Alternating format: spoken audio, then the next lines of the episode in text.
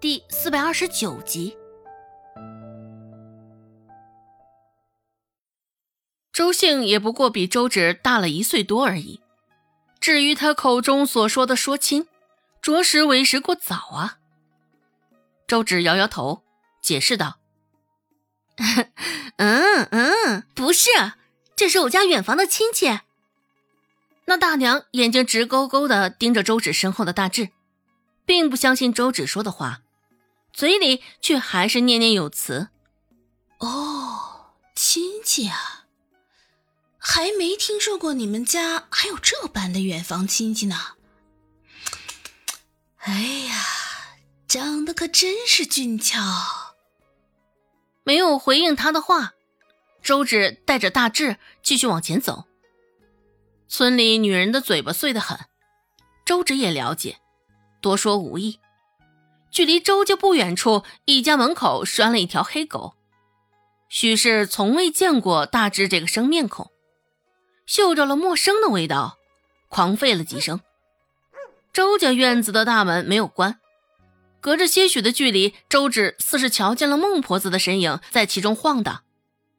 哎，我先前与你说的话，你可记住了？周芷又提醒了大志一声，大志点点头。两个人距离的近，大志注意到，虽说周芷出生于这个乡镇，只是说话之间的谈吐都不像那些人一般低俗，模样也少了几分土味皮肤白皙，微胖的脸上似是尚未褪去的婴儿肥，看着有几分容易亲近的可爱。周芷也不知道。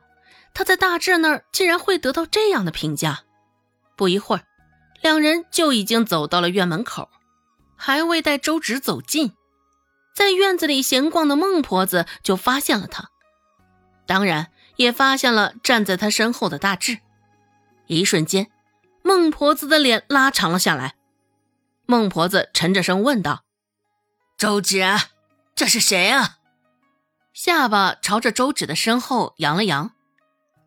啊，他是孟婆子，没有给他开口说话的机会，一脸紧张的问道：“他该不会是柳小姐派来的人吧？”还没有忘记之前柳青青的那茬事儿，现在躺在床上，孟婆子还是会心惊胆战，生怕惹恼了那个柳青青。眼前这个男子衣着打扮、相貌长相，一看就不是乡野村夫。孟婆子的心一下子就揪了起来，许是因为“柳小姐”这三个字惊扰了周成，周成也忍不住从房间内走了出来。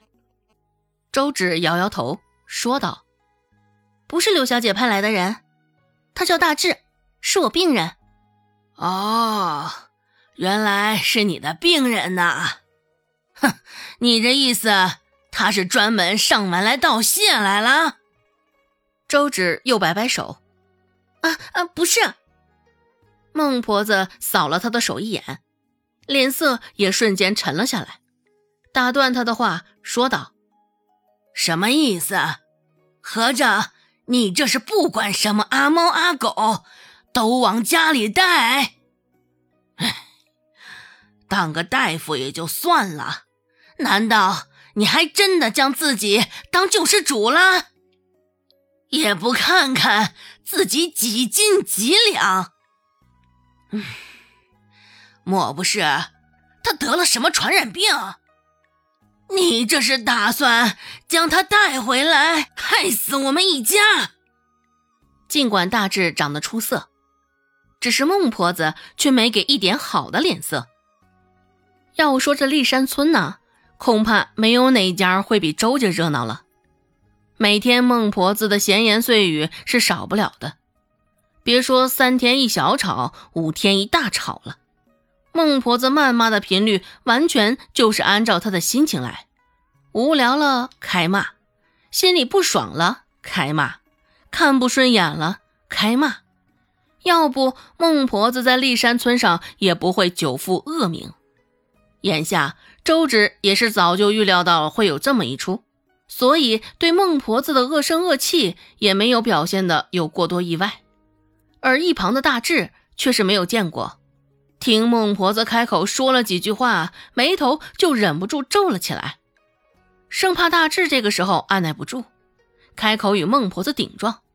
周芷转过头看了他一眼，偷偷的扯了扯他的袖子，两人视线相撞，周芷又朝着他摇头警示了一番，不放过这个机会。周成也赶着附和道：“是啊，二姐，你怎么这么离不清啊？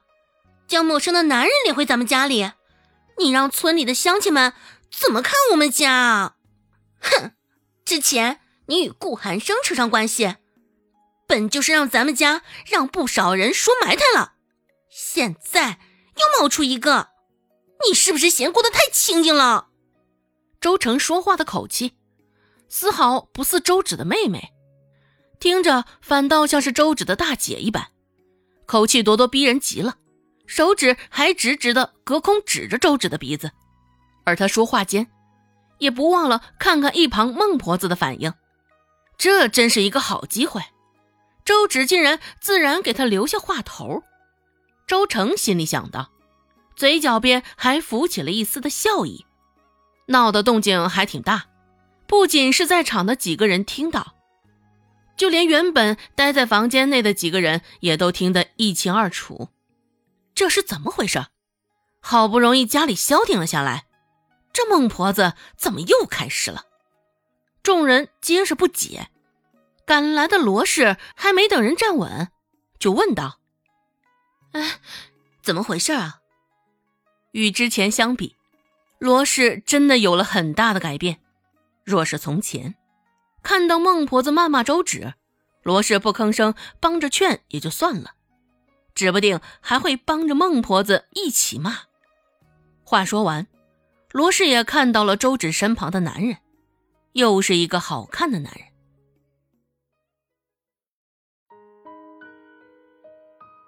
本集播讲完毕，感谢您的收听。感兴趣别忘了加个关注，我在下集等你哦。